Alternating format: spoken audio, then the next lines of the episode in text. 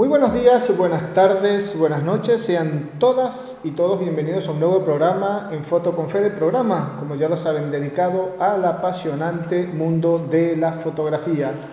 www.fotoconfede.com, nuestra página web para que te enteres lo que está sucediendo a nivel de fotografía en nuestra región o por lo menos en una parte de ella, de acá de Latinoamérica, arroba fotoconfede, nuestra cuenta en Instagram para que nos sigan, nos den sus comentarios y de paso para que se enteren quién va a ser el o la ganadora del anuario de los World Prefoto que tenemos por allí pendientes para el sorteo de este mes. Así que ya lo saben. Para participar, solamente se tienen que eh, suscribir en nuestro canal de YouTube, ingresan a Foto con Fede, pues se suscriben y eh, ya están participando por el sorteo. Va a ser este mes, así que pendiente el anuario de los World Prefoto 2022. Ya lo tenemos aquí, así que a no perdérselo. Lo mejor de la fotografía de prensa a nivel mundial, recogido en un libro, en un anuario que está realmente espectacular. No se lo pueden perder. Bien dicho esto, eh, le voy a dar la bienvenida a nuestro invitado en esta tarde-noche, al momento de hacer la entrevista, tarde-noche, acá en, en Córdoba, Argentina. Si no me equivoco, la tarde, allá en Tijuana, en México. Guillermo, muy buenas tardes, ¿cómo estás? ¿Qué tal? Buenas tardes, bien, todo bien. Sí, aquí, aquí es tarde. Aquí es tarde y es verano todavía. Bueno, al momento de la entrevista está oscureciendo y hoy ha sido un día pues con bastante, bastante viento, un poco de agua y fría acá en, Córdoba, así que todavía estamos con, con el, clima frío, con, con este, estas temperaturas que no se terminan de ir y que tiene sus días que no se disfrutan para nada. Ya, Así que bueno. que tiene Córdoba, ¿no? Sí, sí, sí, pero bueno, con estos tiempos de cambio climático y todas esas alteraciones que tenemos en el ambiente, pues los fríos son mucho más fríos y los días calurosos son mucho más calurosos. Así que bueno, vamos de extremo a extremo. Pero bueno, acá estamos, prestos y dispuestos a hablar y a conversar sobre esto que tanto nos gusta, tanto nos apasiona como es la, la fotografía. Guillermo, Fotoperiodista ahí en México, donde tenés un, recorrido bastante interesante, tenés un, proyecto por ahí muy, muy que esté en boga hoy en día, en, sobre todo en, Centroamérica puntualmente y en México. Eh, como lo he dicho a veces con, otros entrevistados, México lamentablemente está como que en el ojo del huracán con el tema de las migraciones masivas que se están dando hoy en día. Es un paso eh, ya no es solamente de personas de México que se están yendo hacia Estados Unidos, sino que ahora hay personas del el resto de Latinoamérica, incluso de otros continentes, que están pasando por allí, por México, como ruta, vamos a decir, casi obligatoria para entrar o para ingresar o para tratar de ingresar a los Estados Unidos. Tu trabajo, si no nos equivocamos, viene un poco también por ese lado un proyecto que estás realizando, pero antes de llegar a eso, antes que nos comentes un poquito acerca de eso, siempre es una pregunta casi que forzada, obligada. ¿Cómo, para, un poquito para que la gente nos vaya conociendo, vaya conociendo tu trabajo, tu trayectoria, cómo te iniciaste en la fotografía y por qué en el fotoperiodismo? Bueno, yo comencé a los 17 años. Eh, estaba en un punto de mi vida que estaba eh, buscando, buscando qué, precisamente qué hacer con mi vida. Eh, estaba en un impasse y, básicamente la, la fotografía me llegó, ¿no? Yo, mi mamá era reportera en, la ciudad donde vivíamos y era época electoral y yo tenía una camarita de estas que básicamente solo le mueves, tenía tres diafragmas, nada más, tres diafragmas y velocidad fija. Entonces, este, me dijo, bueno, había una campaña, me dice, tómate unas fotos. Dije, va, y me puse a tomar unas fotos y empezaron a gustar las fotos y más bien gustaron las fotos, me compraron las fotos. Digamos que ese es como el inicio real de cómo empiezo con la fotografía. ¿no? A, a, mí me gusta mucho el tema visual. Yo pensé que quería ser biólogo marino, este, pero realmente lo que me gustaba del tema de la biología marina eran estos programas, no sé si, si te tocó a ti, eh, de, de Jacques Cousteau y todos estos que andaban y el mundo submarino y el mundo salvaje y toda esta cosa. Yo, eh, ese era el tema que me gustaba a mí, que evidentemente era visual, ¿no? más que el tema de biología, que es interesantísimo, era un tema visual lo que a mí me atraía, ser capaz de, tomar esas imágenes. Y pues bueno, Eh, me enganché rapidito, me enganché rapidito con la fotografía, dije, ok, esto es lo que quiero hacer con mi vida, no quiero hacer nada más. Dejé escuela, dejé todo lo que, lo que, estaba, perdón, lo que estaba haciendo y, este, y 100%. En aquella época en, en el pueblo no teníamos este, no había ni oportunidad de estudiar fotografía ni nada de eso. ¿no? Estamos hablando de qué, de qué época, más o menos, qué año. En 93. 93, y bueno, sí. Sí, el boom de la fotografía por el tema de, de aprenderla de manera casi empírica, mucho tiene que ver el Internet, las páginas de, de YouTube más que todo, eh, donde hoy hacemos un clic y tenemos toda la información que, que, querramos. Hace un par de años atrás, 15, 20 años atrás, antes del Internet, era prácticamente imposible. Si no había alguien que nos explicara, que, que diera un curso, una clase de fotografía, pues realmente era aprender por ensayo-error. Exacto. Exactamente así. Era la camarita analógica y, y, ir viendo, ir tratando de entender cómo funcionaba la cámara de foto, por qué la foto te salía oscura, por qué se te movió, por qué está así, por qué está asado. Y en el medio era el presupuesto en revelar los rollos que decía, bueno, esta me salió mal, debe ser por esto. Entonces otro rollo y así íbamos hasta que, bueno, más o menos. Cuando em, empezamos a entender el tema, salió la digitalización, vino el internet, qué sé yo, y ahí fue donde explotamos. Exacto, soy de esa generación precisamente. Yo aprendí básicamente con un libro que me encontré por ahí de fotografía, leyendo las cajitas atrás en los revelados y toda esta cosa, ¿no? Siguiendo fórmulas, ¿no? Estas fórmulas y, después viendo los diarios este, nacionales, llegaban una vez por semana, viendo las fotos de, grandes compañeros fotoperiodistas en México, decía, ¿cómo, ah, ¿cómo la tomó? ¿Qué hizo? ¿Cómo lo hizo? Quiero hacerlo así y, así aprendí, a la mala. a la mala. Y, de ahí, este, yo creo que esa es una de las mejores formas porque aprendíamos tanto, de, más que todo de los errores. Cuando a veces nos dicen, no, que el hombre aprende más de los errores que de los aciertos. Bueno, la fotografía es un ejemplo de eso, la fotografía analógica, porque nos, nos empezábamos a, a, pulir tanto con el tema de no fallar para no perder el, el, rollo, el carrete, este, que prestábamos muchísima atención a todo el proceso para, que, para tener buenas imágenes. Muy distinto hoy en día con el tema de las cámaras digitales que eh, disparaste, ya viste la foto en el momento, bueno, está oscura, la vuelvo a aclarar. Hoy no nos cuesta absolutamente nada. Antes había que pagar para aclarar para ver la foto había que pagar. La foto que habíamos hecho teníamos que pagar primero para verla. O sea, son tiempos totalmente eh, diferentes. Y, hablando de la imagen este, como momento decisivo, ¿no? El famosísimo momento decisivo. Tenías 36 tiros, con suerte, y 37 si explorabas, si, si tú cargabas tus propios rollos, 38 más o menos. Y, y, si no lo traías, no lo traías, y si expusiste mal, expusiste mal. Y, y sí, esa es una gran, fue una gran escuela. Yo, yo creo que le, le, hace falta, eh, con todo el talento que hay con, con, los jóvenes, con los nuevos compañeros, que hay un talento inmenso, enorme, eh, creo que sí de pronto adolecen, ¿no? Les falta un poco e, esa parte del, del error, ¿no? De, de, de, y entender genuinamente el porqué de la imagen. Y eso solo la foto o análoga te lo, te lo da, ¿no? Pero bueno, es otra, tal vez sea otra discusión. y, ese, y ese mundo, cuando descubriste el mundo del fotoperiodismo, ¿qué cambió en tu fotografía? ¿O qué, qué te hizo ese clic que nos hace en algún momento, como digo yo, hay alguna fotografía que a los fotógrafos en un momento nos hace clic y nos enamoró ese, ese sonido del, de, de, la cámara analógica. Estoy muy nostálgico hoy con el tema de la fotografía, pero ese sonido del disparo de, de la cámara del obturador, claro, este, tenía algo que, por lo menos a mí, fue lo que me, me, enamoró. a mí me dicen, ¿qué te atrajo de la fotografía? dije, ese sonido del disparo. Fue lo que a mí realmente me terminó de enamorar de la fotografía y después vino todo un romance hasta el sol de hoy. Pero, sí. Eh, ¿cómo, en, tu caso, ¿cómo fue? A ver, ¿qué fue lo que te terminó de seducir y, después del fotoperiodismo, obviamente? Bueno, eh, como te decía, ¿no? empecé haciendo este, todo este tema de, final de campañas y eso, y eso está muy vinculado a, las publicaciones, ¿no?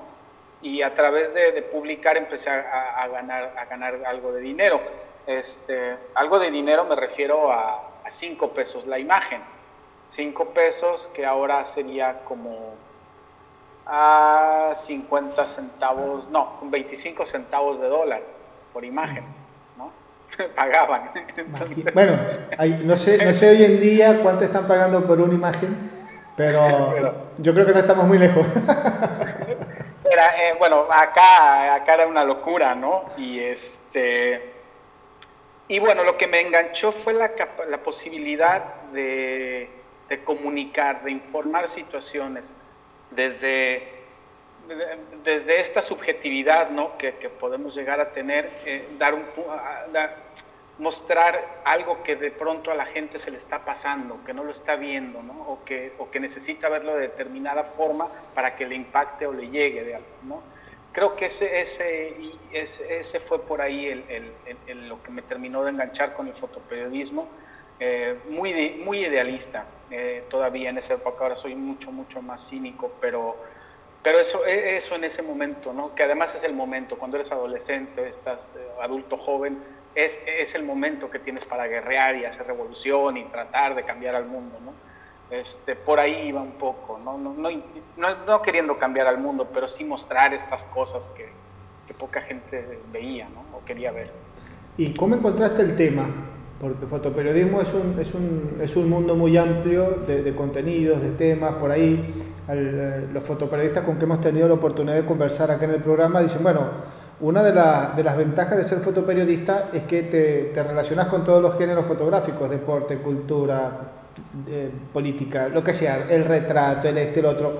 Pero siempre va a haber uno que te atrapa más que otro o donde por ahí eh, después hay en algunos casos de fotógrafos que han dejado el fotoperiodismo, que se, se, han ido por, por el mundo freelance, por la fotografía documental, dice, bueno, yo esto me dediqué o me dedico a la fotografía documental freelance porque fue lo que más me apasionó, lo que encontré, lo, que descubrí dentro del fotoperiodismo, este tema, qué sé yo, deporte, social, X o Y. Eh, en tu caso, ¿cómo descubriste el tema que estás trabajando hoy o por el cual más te inclinas o se inclina tu trabajo? Actualmente el tema, el tema que tengo desde hace, desde hace casi 20 años trabajando, eh, desde hace 20 años más o menos, es el tema migratorio en alguna de sus etapas, en de alguna u otra forma. Ese, ese, ha sido como la constante. Pero eh, eh, la verdad es que previo a eso, eh, a mí el fotoperiodismo me gusta mucho en gran medida precisamente porque haces de todo. Yo no creo que, que sea menor hacer, hacer deportes o, o, hacer espectáculos. Espectáculos no, no, no paparazzi, rueda de prensa, no, sino espectáculos, ¿no? Eh, eh, todo este tipo de imagen te, te, forma y te, te forja, ¿no? Y, y, es importante saberlo hacer. A mí eso se me hacía muy rico y además, tal vez te digo, por mi falta de, de entrenamiento profesional, eh, me fui clavando mucho, me fui, me fui concentrando mucho en, en cuestiones técnicas y cuestiones de, de la imagen. Entonces, a mí, a mí eh, esta posibilidad, el fotoperiodismo lo que ha hecho es abrirme puertas, ¿no? Hasta el momento siendo, siendo la migración el tema, el tema que más hago y, el gran, la gran constante en mi carrera, disfruto mucho ir de repente cada 15 días al estadio a hacer, hacer, hacer algo de soccer o, cuando me invitan a algún, torneo de algo. Este, realmente lo disfruto mucho y, no lo menosprecio. ¿no? Yo, sé que hay compañeros que, que, lo menosprecian un poco, ¿no? pero a mí me, a mí me gusta mucho este, genuinamente hacer un poco de todo. ¿no? Es, sí, es, y como bien lo dijiste, eh, y, otros, y otros fotógrafos nos han dicho, es una escuela muy, eh, muy completa la del fotoperiodismo. Así que por ahí quien, quien aún no, no tenga bien orientado el, estilo o el género tiene la opción de entrar al fotoperiodismo eh, eh, es una buena forma de, encontrarse con la fotografía, de, decir, ah, bueno, ya vi un poquito de todo, esto es lo que me gusta, por este lado me voy. Ahora, Guillermo, hablamos un poquito de, tiempo, de generaciones por ahí, de, lo analógico, lo digital. Este, no sé si, si me imagino que sí, eh, si no es así, contanos, no hay drama. Este, me imagino que tenés la oportunidad de eh, relacionarte con fotógrafos mucho más jóvenes de esta nueva camada. Y la visión que ellos tienen, eh, haciendo la salvedad obviamente del recorrido, del tiempo, de la experiencia que podés tener vos, eh, que puede tener un fotógrafo joven, que sé yo, con cinco años de experiencia, por así decirlo, ¿sentís que la visión es más o menos la misma, que, que, el ojo del fotógrafo es más o menos igual, va acorde con, a estos tiempos, o es una, es una mirada más profunda a la hora de hacer las fotos, o, o por el contrario, sentís que como que se nota que son jóvenes, que son jóvenes en el sentido de poco tiempo en la fotografía, y como que le falta un poquito más de madera. ¿Cómo la ves esa generación? Por lo menos ahí eh, con el grupo que te mueves, que, que, más o menos tenés un poquito de, de idea. De verdad, eh, de verdad eh, yo, yo creo que no hay, no hay mucha diferencia, ¿no? Es, que, más bien creo que el mundo de la fotografía se mueve a través de tendencias y de modas, ¿no? Y entonces todos, de una forma u otra, vamos siguiendo eso, ¿no? Este, jóvenes y viejos, ¿no? creo que lo que, lo que hace la, la, diferencia de pronto es esta frescura que tienen ellos, ¿no? Eh, es como, como, como, eso, como un adolescente jugando con el balón, ¿no? Así, ¿no? A diferencia de un viejo mañoso que ya sabe que quiere, ¿no? Este, ¿Son, ¿Son, más arriesgados los jóvenes que los más adultos o los adultos por ser más experimentados son más precavidos a la hora de hacer una cobertura o un tema? ¿Cómo, bueno, ya, la, en cuestiones de, seguridad, de ética, de otras cosas, de, pues sí, ¿no? La madurez, este, el conocimiento de causa, ¿no? Te, ayuda, ¿no? Definitivamente. Pero también encuentro muy refrescante eso, ¿no? Esta, esta actitud de los jóvenes de, que no pasaron por lo que nosotros pasamos, que no estuvieron 10 años detrás de la técnica, ¿no? Persiguiendo, tratando de encontrar una técnica más o menos mediana para poder hacer un trabajo decente este, ellos no lo hicieron, las cámaras digitales te facilitan, te permiten, te ayudan, los tutoriales, hay escuelas por todos lados, cursos por todos lados, entonces vamos, eh, eh, eso, eh, eso ya lo tienen de gane, ¿no? Este, entonces, te digo, mucho más frescos, mucho más preocupados por la imagen, por el discurso, tiene que ver también mucho con, con su generación, ¿no? Con esta generación que está muy, muy preocupado, te digo, este, por los temas humanos, ¿no? O sea, ¿no? Eh, ser cuidadosos, ¿no? Eh, con el otro, ¿no?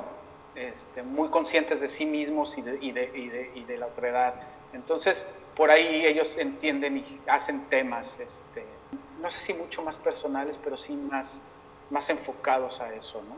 Más sensibles, se diría hoy en día. Eh, sí, sí, es una forma, sí. Una forma. Más sensibles, puede ser.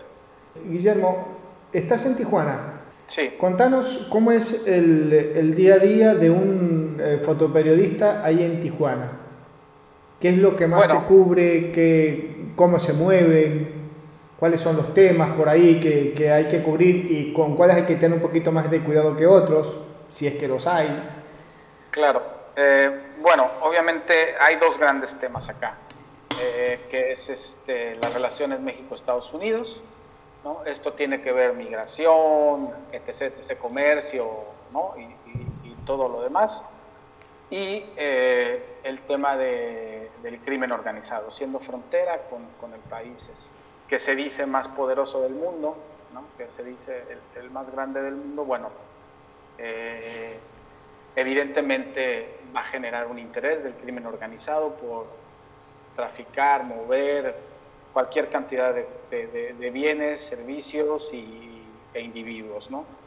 Este, entonces el tema de la violencia es, es un tema real este, y duro. Durante, durante algunos años fui muy constante en ese tema, del 2008 a, al 2011. De hecho, llego a la ciudad este, con AP, eh, con la agencia AP llego precisamente para hacer el tema de la violencia en el 2008.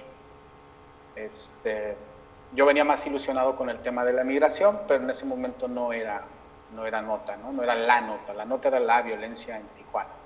Y además Tijuana, dices Tijuana y eh, en el imaginario está esta, esta ciudad del, del salvaje oeste eh, mexicano, ¿no? Eh, rara. Entonces, sí, es muy sexy la ciudad. La verdad es que es sexy, ¿no? Trabajar en una ciudad como Tijuana en el sentido de que los vendes, ¿no? Los clientes te, cogen fácilmente imágenes de la ciudad de, de, Tijuana de casi cualquier tema, ¿no? porque es, es, una ciudad, te digo, muy llamativa, ¿no? En el imaginario mundial está como muy... Hay toda una leyenda detrás de Tijuana, entonces es muy vendible. Entonces, bueno, te digo, llego en el 2008 con, con AP haciendo violencia, eh, tuve mi crisis de, de, un poco de burnout, que le dicen. Eh, de hecho, terminé mi relación con AP por, el, en el 2011. Este, también un poco porque ya no quería hacer el tema de la violencia. Y la verdad es que era lo que, me, era lo que había para mí en ese momento. Violencia aquí o en cualquier lado de la frontera, pero era esa la nota ¿no? que querían de mí. Y, este, y te digo, yo ya estaba un poco buscando otras cosas. ¿no? Y por ahí me acomodé con los chinos, con Xinhua, eh, en este proyecto nuevo de Latinoamérica, no sé si se enteraron por ahí, que querían hacer como todo un buró y todo un proyecto para, para una agencia nueva, este, China, que es una agencia de Estado, Xinhua. Este, y tuve la oportunidad de viajar ¿no? por Latinoamérica, que era lo que yo quería hacer. ¿no? Así conocí Argentina, así conocí Córdoba, este, durante la Copa América en el 2011, 2012, perdón. 2012. Sí, en 2012, y bueno, el Brasil, y Chile, ¿no? Y, ¿qué más? Este, Venezuela, y bueno, un montón de lados, ¿no? ¿Qué, qué tan diferente, eh, o, o, qué tanto, no, qué tan diferente no? Porque hay mucha diferencia. La fotografía por ahí este, puede que sea más o menos la misma, porque si, si soy yo el que está fotografiando aquí en Argentina, voy a México, voy a hacer mi fotografía, obviamente cambia el, el, escenario, pero la fotografía sigue siendo la mía. Pero ¿qué tanto te puede, te puede cambiar la visión, la, perspectiva, conocer, viajar así, desde el punto de vista de, tu fotografía? ¿Te cambió en algo la, la forma de hacer foto, de, de, pensar la foto o no? No sé si de hacer o pensar la foto, pero vamos, todos los viajes se enriquecen. O sea, viajar te, te, te llena, ¿no? De, de cultura, de, país, de, incluso otros, otros lenguajes corporales, ¿no? Uno como fotógrafo trabaja mucho, a veces estas interacciones que hay con, tus sujetos que están alrededor, este, eh, eh, están determinadas por ciertos movimientos y ciertas actitudes que tomamos, ¿no? Este, eh, si te metes a un barrio, ¿no? No sé, y alguien te mira de cierta forma o te levanta la cara, ¿no? Eh, tú ya sabes que ahí tienes que tener, ¿no? Hacerte un lado, esta cosa, ¿no? Este tipo de cosas son las que vas aprendiendo, estas sutilezas, ¿no? Estos lenguajes, este, eh, no, no, no dichos, ¿no? entre otras cosas, me fue re mal también. En Brasil me, me asaltaron en la playa, ¿no? con la pistola y todo. En Chile, en la última Copa América, me, me, vaciaron la habitación del hotel, ¿no? Eh, con todo el equipo ahí. ahí. Y este, pero bueno, son cosas que... Y si lamentablemente son cosas que pasan. Es, es, es, esta mafiecita que hay allá en, en Sudamérica, ¿no? Que, cada que hay una copa, cada que hay un algo. Y sí, siempre, aparte, eh, los fotógrafos tenemos ese, esa valija tan codiciada por algunos que por ahí somos, vamos provocando, dicen, vamos trabajando, pero dicen, están provocando porque lo que llevan en las manos, no sé por qué tiene eso que, que llama la atención de lo amigo de lo ajeno, pero bueno, hay que caminar con muchísimo cuidado. Y de hecho, una de las cosas que hice, además de, de de cuestiones de, de peso y de, y de, precio, fue que cambié mi equipo. O sea, en el 2018 empecé mi transición y, y, y desde el 19 uso todo Fuji, con lentes muy pequeños, este, cámaras muy casi parecen análogas, este, entonces llaman mucho menos la atención. Esa es, otra de las cosas que llega a ser uno por ahí. Y bueno, sí, eso te lo da la experiencia y lo vivido. Bueno, la experiencia, lo vivido. Va, que por ahí estas nuevas generaciones, a algunos todavía le falta un poco. son muy atrabancados. Este, creo que son muy atrabancados a, a, siendo críticos. Hace rato decía que, que tienen un ojo fresco y muy sensible, pero también son muy atrabancados y les hace falta temas de formación en cuanto a ética, creo, me, me, parece, en cuanto a relacionarse con los sujetos, ¿no? este, con los que están trabajando. que, que, son seres humanos evidentemente, y son, pero para nosotros, ¿no? Como, como fotógrafos, son sujetos. Claro. ¿no? No, no es tu amigo, no es tu, ¿no? vamos, este, creo que hay relaciones demasiado personales, demasiado, este, imágenes demasiado trabajadas, demasiado armadas, demasiado posado, demasiado, ¿sabes? En esta búsqueda de la intimidad famosa, eso y la foto poderosa, ¿no? Son los dos que, que están de moda, ¿no? La íntima y la poderosa, que no es otra cosa más que el angular y alguien reaccionando ahí con cara de que le duele algo, ¿no? Este, y sí, es lo que, lo que... Esas son las imágenes poderosas que, que, vemos y premiamos y que están ahí, ¿no? Este, y muchas veces esa, ese man que se, o esa mujer que se está tapando el rostro no es otra cosa que no quiere que le tomen la foto, no es que esté sufriendo. Lo que, lo que algunos medios, no los vamos a meter todos en la misma bolsa, pero lo que algunos medios consideran que es lo que vende, y es lo que piden porque es lo que están acostumbrados ellos a vender. Porque yo digo, bueno, la gente compra eso porque es lo que hay, pero si mañana le cambias el formato, la gente va a, cambiar, va, va a comprar lo nuevo. Pero si seguimos con el mismo formato... Claro, y los fotógrafos jóvenes, fotógrafes jóvenes, fotógrafas jóvenes, he hablado mucho en, masculino, ay, perdón, este, los fotógrafos jóvenes, este, eh, evidentemente quieren vender y quieren ganar premios y quieren estar ahí. Entonces, eh, van a hacer lo que está de moda, es como esta, esta moda de, de, de, subexponer al grado de que no se distinguen qué es lo que hay dentro de las imágenes. Son opacas, son, ¿no? Este, y, yo le decía a algún joven por ahí, eh, que, le decía, bueno, es que no todos somos Emilio Morenati, ¿no? No todos somos Felipe Dana, ¿no? O sea, si, si vas a hacer este tipo y este nivel de subexposición, tiene que estar justificado en la imagen y además no debes perder el detalle de lo que estás haciendo, por lo menos no en fotoperiodismo. Claro. ¿no? O sea, en fotoperiodismo es imperdonable. Si, si, si estás haciendo arte, me parece que haz lo que quieras. O fotoperiodismo tiene una línea de decir hasta acá, más de ahí ya no se puede. Lo mismo da, eh, lo mismo da este, eh, borrar algo con, con, el, con, la herramienta de clon que subexponer al grado de irte a la sombra, ¿no? O irte al negro.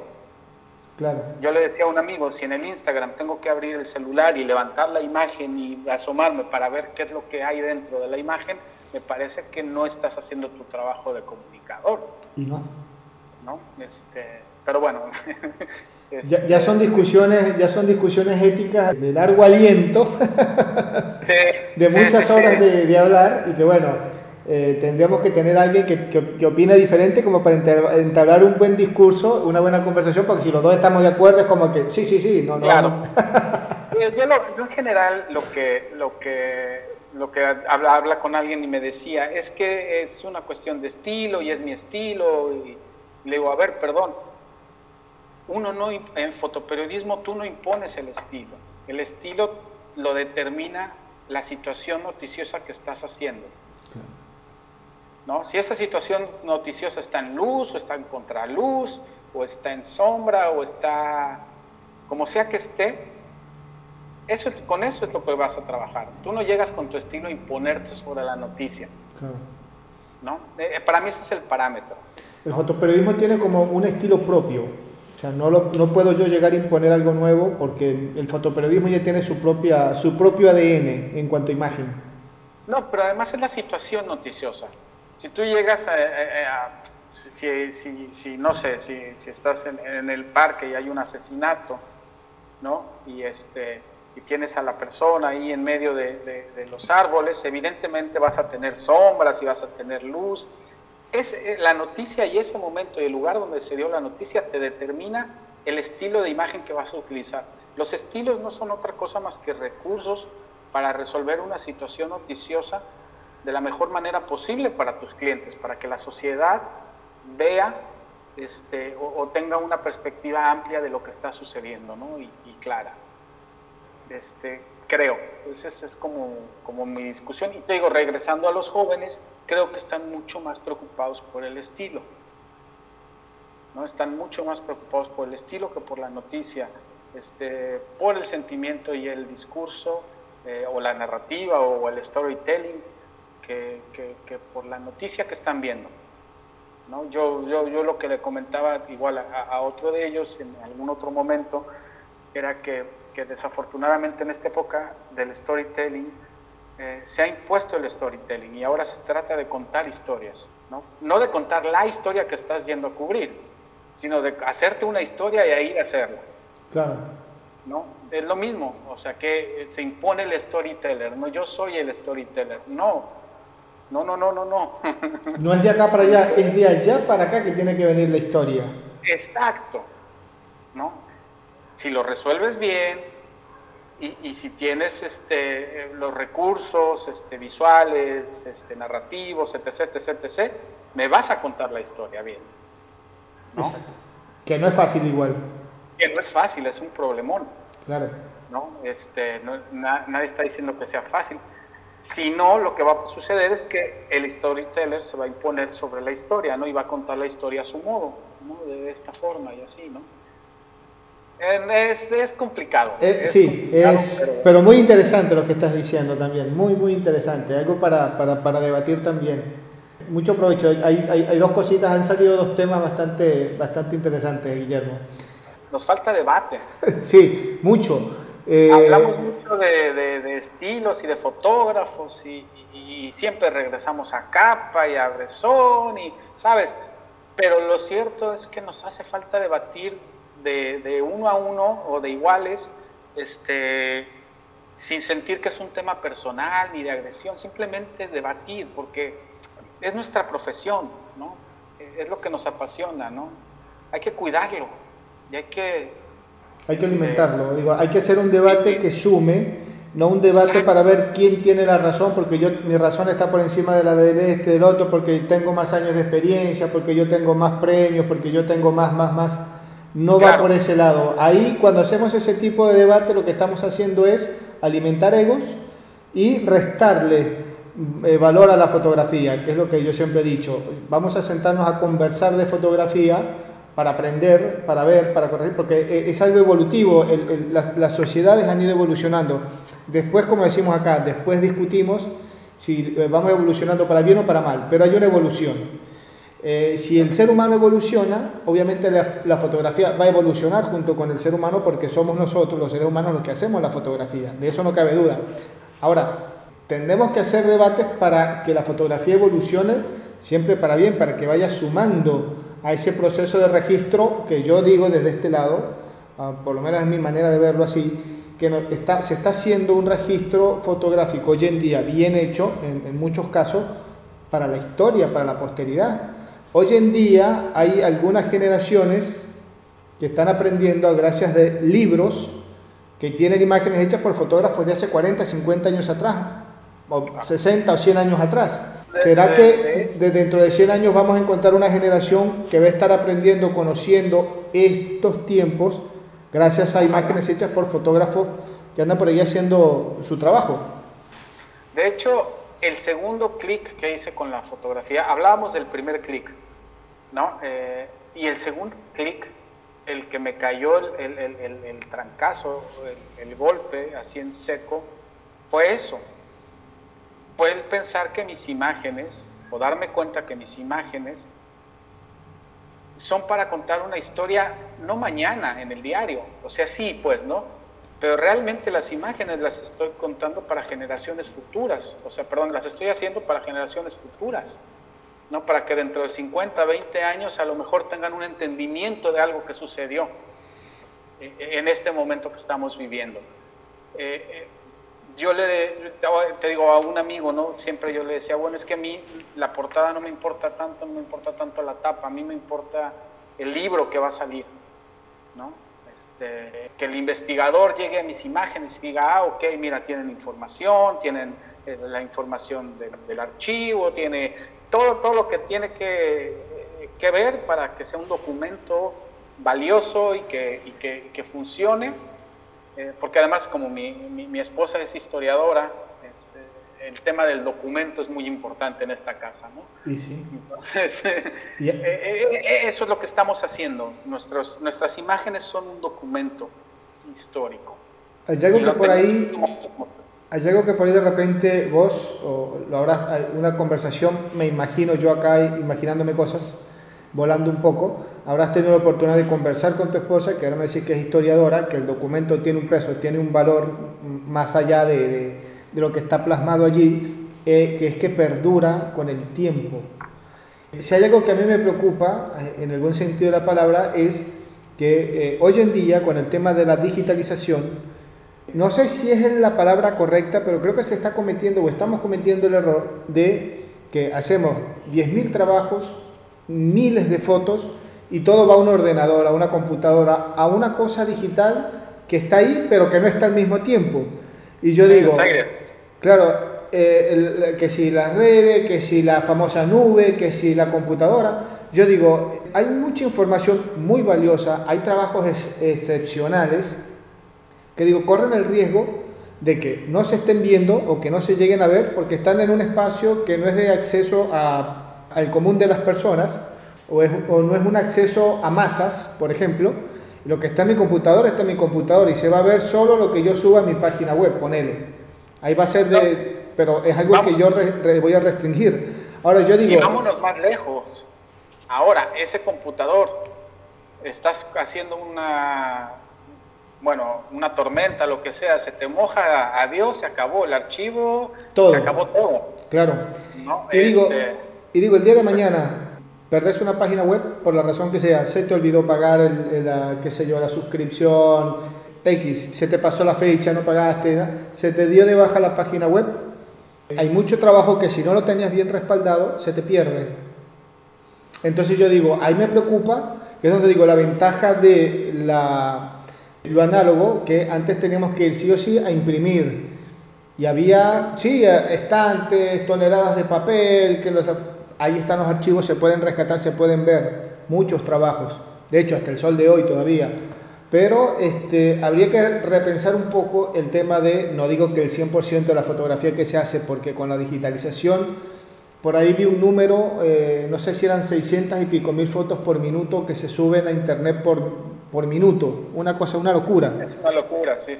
Entonces yo digo, obviamente no vamos a pretender imprimir todo eso porque son hectáreas y hectáreas eh, de, papel, de árboles que, que, que, que hay que destrozar para hacer papel, para imprimir todo eso, pero digo, lo que realmente vale la pena, lo que realmente tiene que estar impreso, tiene que estar impreso, porque si no después vamos a llegar a un momento donde lo vamos a perder y ¿cómo hacemos? Sí. Es trabajo, es una historia, es una vivencia, es, es la vida de alguien que estuvo atrás de una cámara haciendo ese registro. Sí, de hecho, de hecho ahora es apenas un proyecto en ciernes, eh, pero una, una, amiga de la Universidad de San Diego, investigadora, eh, convocó, bueno, me convocó y a través de mí a un grupo de compañeros locales para tratar de hacer un archivo de fotografía de Tijuana. Es solo un proyecto, pero tiene que ver un poco con eso. Tiene que ver con la precariedad laboral, tiene que ver con, con que no estamos capacitados para tener un archivo digital, eh, como, eh, como debe ser. A mí me tocó, eh, tuve la, la, fortuna de estar en, en, en, en el edificio de, de, AP en Nueva York y el área de servidores es, es, una cosa, es una locura. O sea, de entrada no entras hasta el servidor porque está todo sellado, la temperatura y todo este rollo.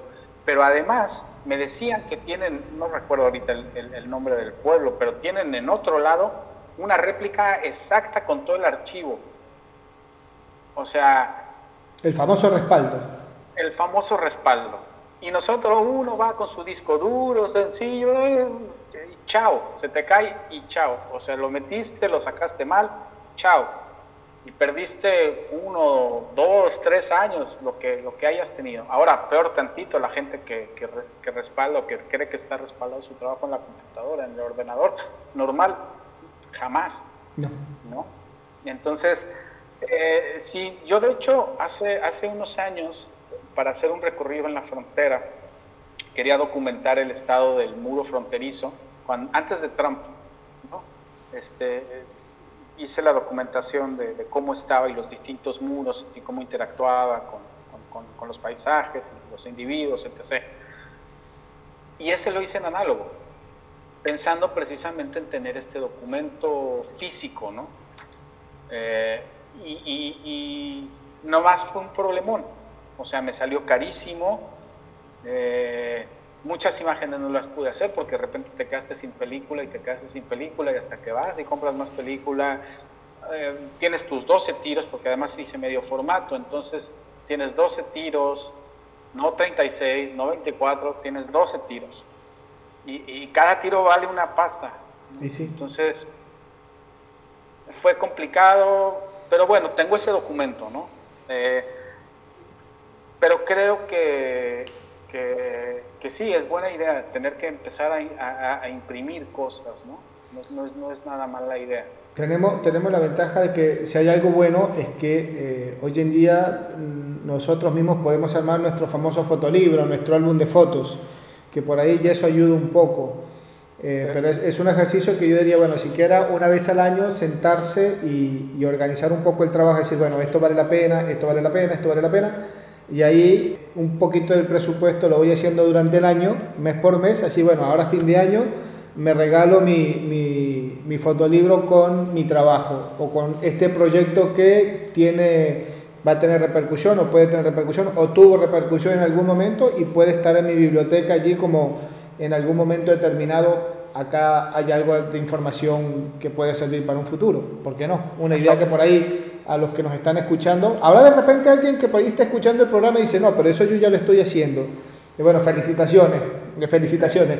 Y si no, bueno, por ahí hay una idea. Es algo que vengo maquinando hace rato y bueno, me tengo que sentar. Voy a arrancar este año, dije, me siento y organizo un poco lo que tengo, que es mucho. Es una excelente idea. ¿eh? yo, yo, yo a, los jóvenes que se me acercan les, les, digo eh, que, el, bueno, este tema de la concursitis es, es, es horrible, pero es necesario para, para, hacer, para las carreras, ayuda mucho, pues, ¿no? Pero más allá del concurso en sí mismo, es un poco ese ejercicio de a fin de año, eh, repasar todo el trabajo del año y decir esto es lo que vale la pena. Y de eso, imprimirlo, no me, no me parece nada mala idea. Pero este ejercicio de repasar el trabajo del año es bien importante y decir, estoy, no estoy, hice, no hice, estoy forzando, no estoy forzando, ¿qué estoy haciendo? Y de paso nos sirve para ir viendo cómo vamos evolucionando con nuestro trabajo, porque lo que arranqué a hacer en enero, cuando llegue a diciembre, hay un año en el medio que voy aprendiendo, voy puliendo, voy corrigiendo, voy mejorando y digo, bueno, voy por el camino que quiero, esto me está sirviendo y voy viendo la evolución que tengo, que también es un ejercicio bastante sano. Y eso no te lo van a enseñar eh, por ahí en ninguna academia, en ningún tutorial. Eso se aprende haciendo, como decimos acá.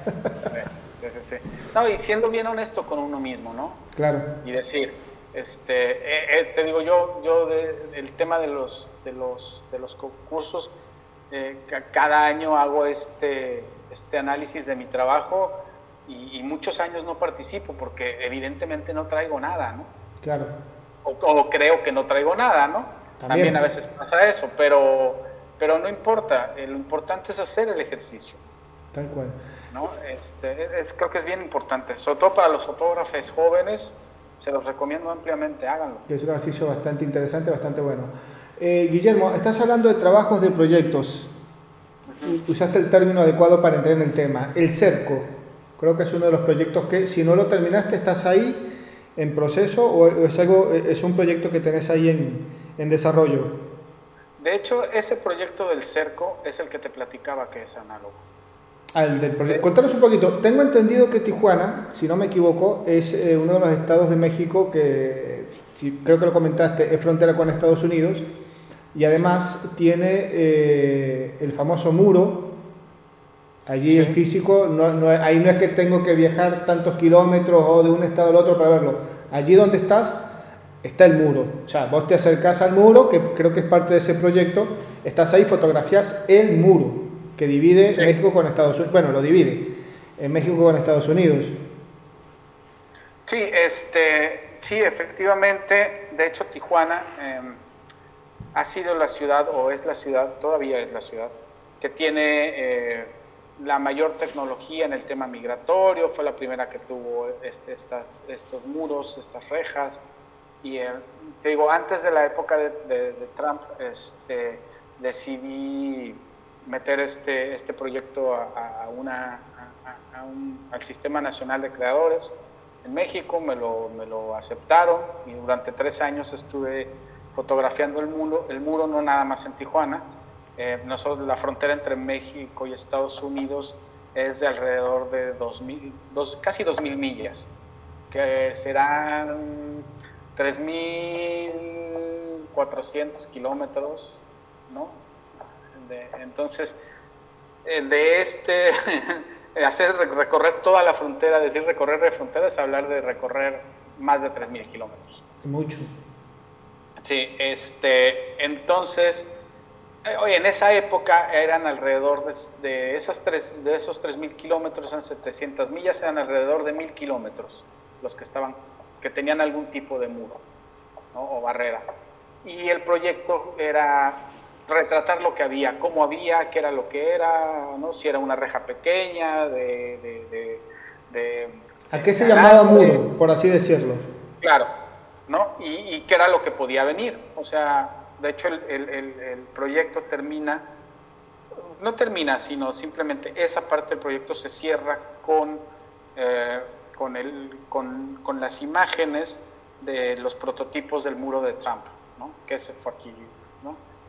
En teoría. Ahora estoy haciendo un proyecto similar, también a través del Sistema Nacional de Creadores, eh, eh, de el impacto sobre el paisaje que tiene el muro nuevo, el de Trump, y, la construcción.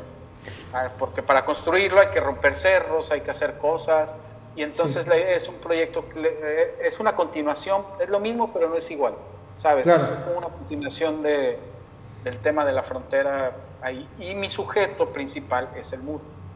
Te iba, te iba a consultar mientras estás hablando, me, me, llegó la pregunta por ahí un poco capciosa y necia, digo yo, aunque dice que no hay pregunta capciosa.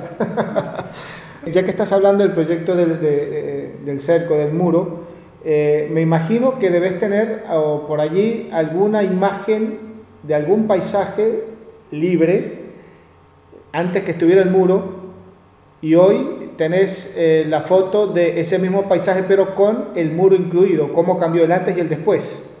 Sí, sí, sí, más o menos. O la rejita pequeña que era esta y después cómo destruyeron para poner su reja grandota. Sí, sí tengo. O sea, que tenés como quien dice el, el, crecimiento, vamos a llamarlo así, el crecimiento de ese muro, cómo se fue dando, cómo, cómo fue evolucionando. O sea, esa es una parte, por ejemplo, ese es un proyecto que tiene que estar sí o sí bien respaldado, bien guardado, porque es un documento que para la, la posteridad Ojalá y se pueda cerrar ese proyecto cuando estés haciendo la foto, cuando ya estén tirando ese muro. Así como si cayó el muro de Berlín, ¿por qué no va a caer ese muro? Sería espectacular. bueno, acá hay, un, acá hay un fotógrafo que tiene el antes del muro, el durante y el después. Sí, qué locura. Sería, invítame, invítame a la celebración de ese día. Ahí tenemos que estar todos. Eh. Pero ahora, esa sensación, a ver, eh, Guillermo, donde también quería, la, segunda pregunta que te quería hacer, ya que me dijiste, sí, tengo la foto del antes y del después, esa sensación de estar recogiendo esas imágenes, es decir, te das cuenta que estás dentro de la historia de, de dos países, de dos sociedades diferentes pero iguales al mismo tiempo, de cuántas historias, miles y miles de historias hay de un lado y del otro y que vos estás haciendo un registro que por allí este, eh, uno como que todavía no termina de, de, caer en la magnitud de lo que representa eso para millones de personas. Eh, sí es, es raro porque, porque yo sí lo tengo clarito, no sé si representa gran cosa para millones, pero tengo, tengo clarito que es importante documentarlo eh, a, a, a, futuro, ¿no? Me queda claro, eso, eso está ahí creo que la gente, por lo menos los que vivimos en esta zona, lo hemos cotidianizado, ¿no? Eh, es lo que pasa en la frontera, la mayoría lo tenemos muy hecho y salvo gente que llega a visitarlo, de repente es así, wow, ¿no? se quedan así, ¿qué, ¿qué, es esto? Como, ¿Por qué es? Entonces, Por ejemplo, si voy yo me vuelvo loco haciendo fotos, fotos, fotos de algo que vas a decir, no, pero esto yo le hago fotos, o lo veo todos los días, ya estoy acostumbrado a eso. Claro regresamos a la mirada fresca, ¿no? Claro. Que es tan importante. Bueno, este, entonces, evidentemente es, es un documento, yo creo que es importante, es, es, es, está demostrado que si bien ayudan las barreras de cierta forma para cuestiones de orden, no para cuestiones de controlar el tema migratorio, por el contrario, ¿no? lo hacen más complicado, lo hacen más pesado, mucho más peligroso para la gente, más caro, abren la puerta al crimen organizado para que entre y hagan negocio. Eh, yo decía, el, tema de, tú, bueno, tú puedes contar la historia del mundo a través de las migraciones, de, sus, de sus migraciones, cada país, cada comunidad, cada pueblo, ¿no? Eh, se puede contar su historia a partir de una migración o de varias. Entonces, digamos que no va a dejar de, existir, ¿no? el problema es que los, estados han decidido este, controlarla, ¿no? Y, a partir de eso, de ese control, eh, se han generado una serie de, nuevos negocios que han, que han, que han hecho el tema migratorio un gran negocio. Yo le decía a un amigo que todos ganan, todos ganan, todos ganamos con el tema migratorio, salvo el migrante. Y esto es a nivel mundial, o sea, no... Sí, porque no, es que sucede eh, en este lado del, continente nada más. En, en, Europa lo estamos viendo, sino que, ¿qué pasa? Lo que por lo menos percibo yo de este lado es que se, le está, se está tapando el problema de aquel lado del mundo eh, mostrando solamente este? Pues es que es la narrativa, vamos, ahora lo que conviene, te digo, el tema este de, las grandes narrativas que, se manejan a nivel internacional y, que todos los medios este, entran, o la mayoría de los medios entran, y, nosotros como peones, fotógrafos, periodistas, este, replicamos constantemente, ¿no? que no cuestionamos con nuestro trabajo, sino replicamos. Entonces, ese, es el, grande es el gran problema. Si te fijas, cada vez que hay un tema de que bajan la popularidad eh, de, de, Trump en Estados Unidos o de algún gobernador o, le está yendo muy bien a Biden, de repente hay otra oleada migratoria, curiosamente, ¿no? Este, y se habla otra vez de la crisis y las campañas. Y lo mismo sucede en Europa, ¿no? Eh, eh, en Francia y en esos países. Cada vez que hay un problema, siempre regresan a los migrantes, siempre son una moneda de cambio. Sí, son, son temas que cuando quieran nos explotan y cuando no los, los, tapan o los callan, como para decir, bueno, en este momento no nos hace falta ese tema para desviar la atención. Y todos ganan, insisto, todos ganan, todos ganamos. Hasta el fotógrafo que, que tomó una foto y que ganó un premio. Todos ganamos. Realmente. Es una, es una, locura, pero bueno, es un tema muy oscuro. Sí, muy, muy, oscuro y muy, muy largo también para, para debatir, para hablar. Acá podemos pasar horas eh, hablando sobre eso. y, ojo, y después le sembramos la semillita de lo ético y lo moral, y ahí pues eh, eh, es una historia de nunca acabar. Pero no por eso no hay que hablarlo, hay que hablarlo a, a su medida. A ver, Guillermo, ya una pregunta para, para casi cierre, ya, ya, estamos dentro del tiempo, no te, quiero, no, no, te quiero sacar más tiempo.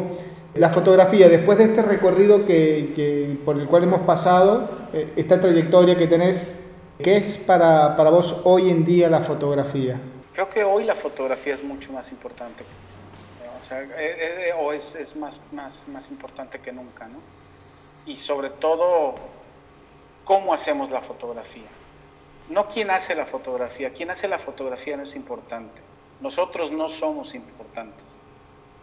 La imagen es importante. ¿no? Y en esta, en esta época de, saturación de imágenes y sobreinformación, este, las imágenes bien hechas, las imágenes este, responsables eh, y respetuosas son necesarias sobre todo las imágenes responsables, son muy, muy necesarias. Y es importante, y es importante que, retomemos eso, ¿no? Que entiendo, ¿no? Eh, entiendo que todos queremos, todos queremos tener trabajo, todos queremos ganar, todos queremos este, premios, todos queremos fama, fortuna.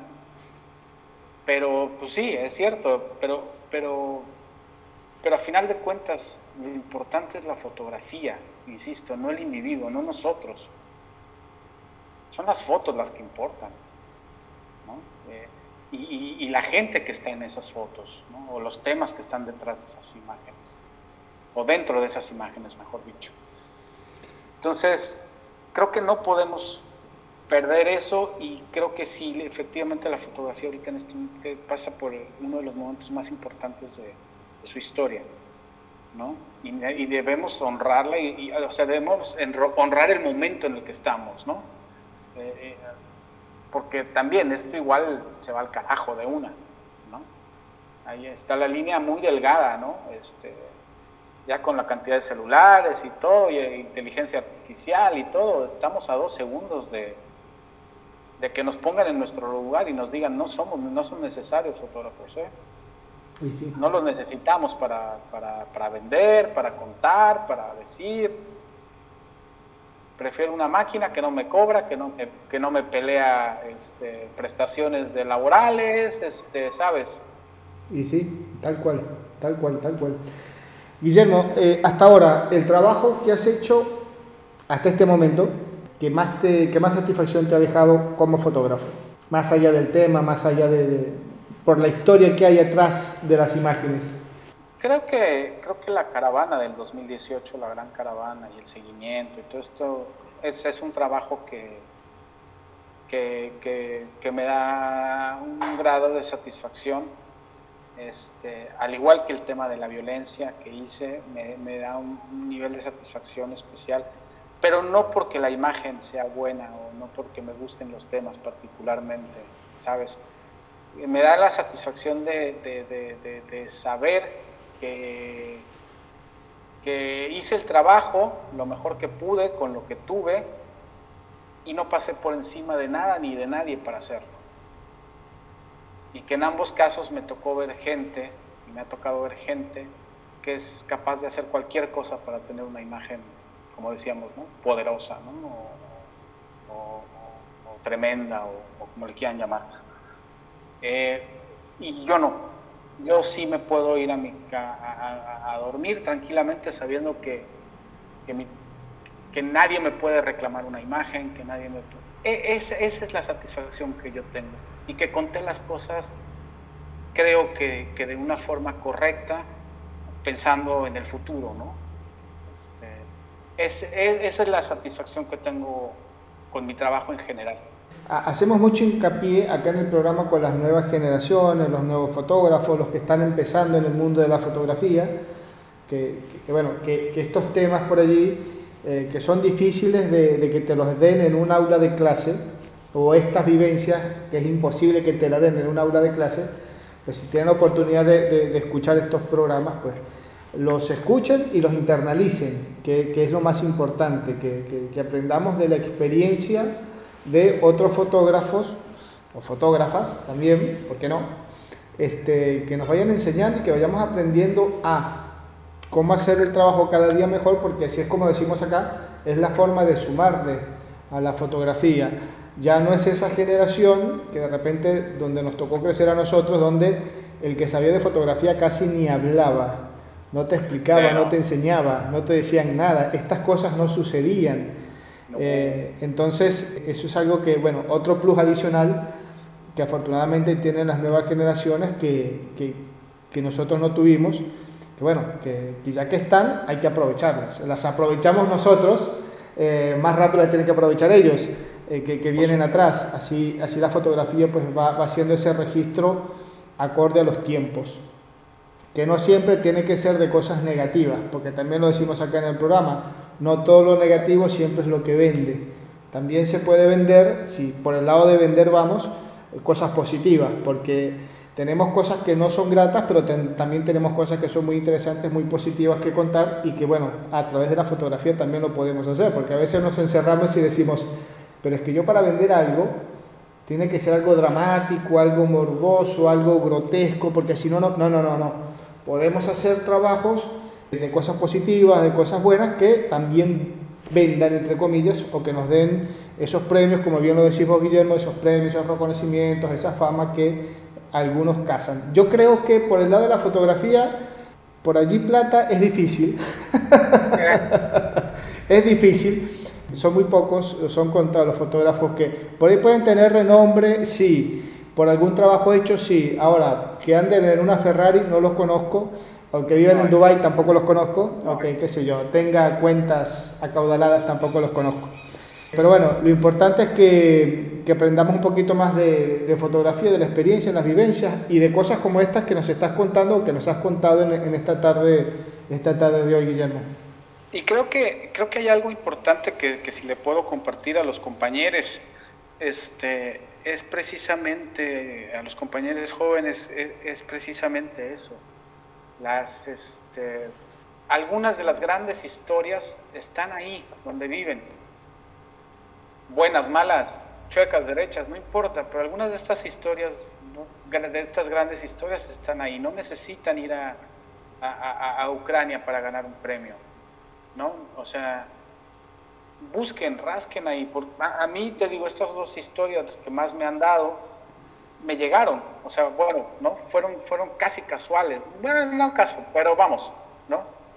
Este, no es que yo, yo moví cielo, mar y tierra para ir a, hacer las historias, básicamente están en mi país, se me acomodaron las cosas, pude ir a, la caravana, pude hacer varias cosas, pero están ahí. Yo dejé de buscar, este, dejé de buscar estas grandes historias y dejé de buscar estos premios y dejé de buscar hace, hace 15 años, una cosa así. Y dejé y me puse dije carajo voy a dedicarme a hacer mi foto y estar bien y así lo que caiga caiga y lo que esté bien está bien y no y empezó a caer todo como fichas de dominó. Cuando lo sueltas cuando cuando te concentras en el trabajo y en tu comunidad y, en, ¿no? es cuando salen las cosas como me supo decir un fotógrafo al, menos en mi caso. No, es que normalmente es así, normalmente es así, es un, es un, es un factor común que sucede en muchas partes. Eh, en un momento determinado, no, eh, creo que el fotógrafo es de origen peruano, no recuerdo porque lo entrevisté hace ya mucho tiempo, tenía un reconocimiento en los World Photo en ese momento, me decía Federico que la suerte me encuentre trabajando. Porque producto del trabajo es que llegan las cosas, no es suerte, él dice que la suerte me encuentre yo trabajando. Entonces, cuando trabajamos con esa libertad, con esa, esa vehemencia sana, vamos a decirlo así, esas ganas, ese, ese deseo de, ahí es donde llegan las cosas, porque nos estamos encerrando en hacer el proyecto, el trabajo de la mejor manera y nos olvidamos de que tengo que quedar bien con este, tengo que quedar bien con aquel, porque si el premio tiene que tener esto, esto y esto, entonces, no, mi trabajo es así y es esto. El que le guste le va a gustar y el que no le guste pues no le va a gustar y punto, pero es mi trabajo y es lo que yo estoy viendo y es lo que estoy haciendo. Listo. Por ahí hoy en día salir del molde del ABC es lo que está, está llamando la atención, que es lo que debe ser. O sea, lo natural, lo original, decir, bueno, pero como decís vos, ya no hay que cruzarse el mundo para hacer un trabajo, un proyecto, para, después tener un premio. De repente el premio lo tenés ahí abriendo la puerta de tu casa a la vuelta de la esquina y no te has dado cuenta, porque es algo cotidiano, ordinario, que lo ves todos los días y que por ahí viene otro y te dice, che, pero mira, eh, tenés esta nota y yo, ah, pero no me he dado cuenta que la tengo, porque para mí es rutinario. Sí, sí. Claro. Hay que, hay que ver un poquito más a lo, a lo rutinario, a lo cotidiano, porque ahí es donde de repente está la gran nota. La gran nota.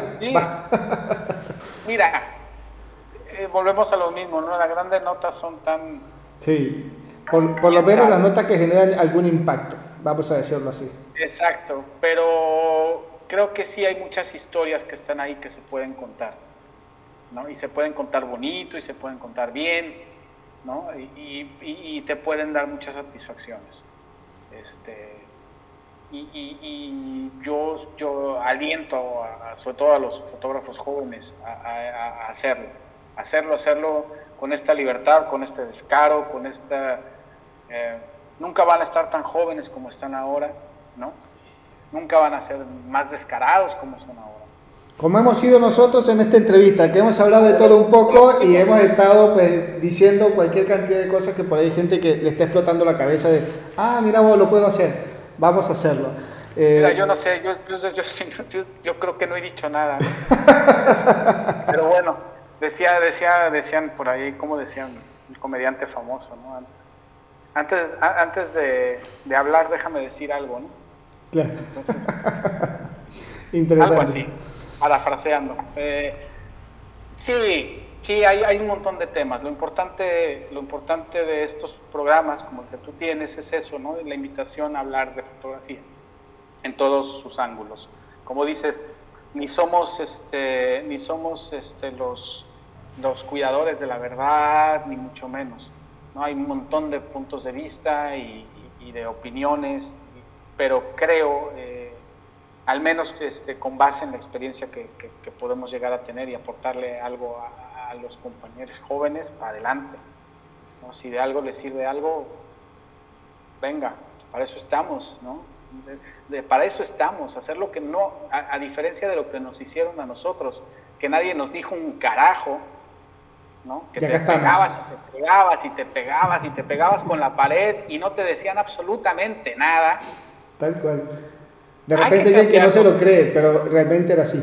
Era así. No, no, no, terrible. Era, y además el cuarto oscuro era bueno, ¿no? La alquimia y la mística de toda esta cosa. ¿No? Este, e-, Eran otros tiempos. Era horrible. Sí, tal cual. Guillermo, tus redes sociales para aquella persona o aquellas personas que digan yo le quiero hacer una consulta a Guillermo o yo quiero conocer un poquito más del trabajo de Guillermo o yo quiero que Guillermo eh, venga para acá, para mi ciudad, nos dé una charla, eh, nos dé una clase, que venga para acá con su trabajo, hacemos, organizamos un evento, una exposición, ¿por qué no? Tenés temas interesantísimos, tenés imágenes espectaculares. No pudimos hablar mucho de, de, muchas de las fotografías que vi en tu página web que me gustaron muchísimo. Pero por allí las personas que, así no, bueno, así tenemos también motivo para un segundo encuentro, una próxima entrevista más adelante. Vamos a, vamos a buscar el lado positivo a las cosas. Pero por ahí las personas que te quieran contactar, que quieran ver tu trabajo, que se quieran poner en contacto con vos, ¿por dónde te encuentran? Bueno, eh, Instagram es arroba Guillermo Arias, Twitter antes, eh, ah, perdón, ex antes Twitter es GMO Arias C y sobre todo mi página web, ¿no? guillermoarias.com. Ahí en contacto me mandan un correo y les respondo adelante con confianza. Ahí está, buenísimo.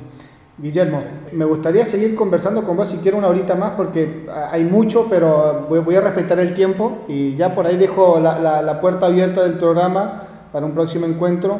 Cualquier cosita que nos quieras comentar, que quieras dar a conocer, que necesite divulgación, las puertas abiertas del programa para, para ello. Te agradezco, espero que, bueno, que sigan eh, muchos años más de fotografía y desde ya la mejor de las vibras para que eh, ese proyecto del cerco eh, lo puedas culminar con el muro abajo. Sí, sí, sí, ojalá. Esperemos que no tarde mucho. Me ah, ya no tarde en implosionar Estados Unidos, pero bueno. Me, me viene a la imagen, eh, a la cabeza imágenes de, del video de Pink Floyd y el muro, este, y, de la caída del muro de Berlín también. Bueno, que la canción se inspira en, en la caída del muro de Berlín. Eh, ojalá que se, que se repita allí en, en, México, entre México y, Estados Unidos, la verdad. La verdad es que honestamente es, les funciona muy bien el tema. Eh, va a ser difícil, ¿no? A, a, los estadounidenses les funciona muy bien el, el, tema de la migración y a México le funciona muy bien y como la mayoría de nuestras sociedades no va a pasar nada. Y ¿no? es lo que, lo que por lo menos se deja ver. Esperemos Acá sí esperemos que nos equivoquemos los dos y que no sea tan así. Que, Ojalá. Que caiga que... Yo digo que va a llegar un momento donde eh, la, sociedad como tal tiene que dar un giro. No sé si va a ser repentino, pero tiene que dar un giro porque están sucediendo muchos eventos que la verdad ya son como que, ya es como que demasiado, me parece. Insostenible. Sí, sí, sí. Eh, no vamos por buen camino en, en muchos ámbitos a nivel general en el mundo entero. Yo digo, si no ponemos un freno, este, la cosa se va a poner. Ya tuvimos un, pequeño aviso, digo yo, tuvimos un pequeño aviso, o por lo menos nos quisieron hacer ver un pequeño aviso con ese tema del, del, del COVID. Este, digo yo, fue un pequeño aviso. Así que hay que tener cuidado. Eh, Guillermo. Hablando de temas, ustedes que están en el sur, para los jóvenes, cambio climático. Ahí está. Cambio climático, tienen una mina de oro allá. Uf, si te cuento. Abro la puerta de mi casa y ahí empiezo a hacer fotos. Lo estoy haciendo. buenísimo, buenísimo. Guillermo, te agradezco. No, por favor, eh, muchísimas gracias por, por, estar allí, por, el, por esta horita de tu tiempo, por habernos contado un poco tu historia, tu trayectoria, por dejarnos entrar a tu fotografía, el mayor de los éxitos para lo que resta del año y lo mejor que viene para el, para el próximo. Ya sabes, las puertas abiertas del programa para lo que te haga falta. Gracias, Fede. Un abrazo.